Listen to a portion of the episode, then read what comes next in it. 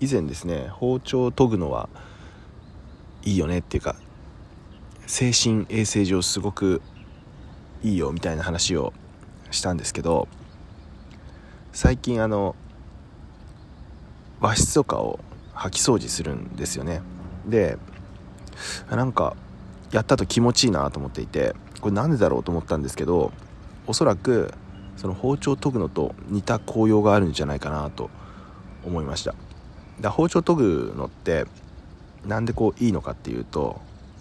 なんかある一定のリズムで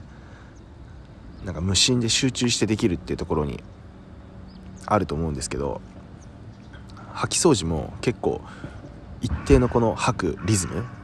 で集中して無心でできるんですよね。だそれがすごく僕に合ってるというかなんかこ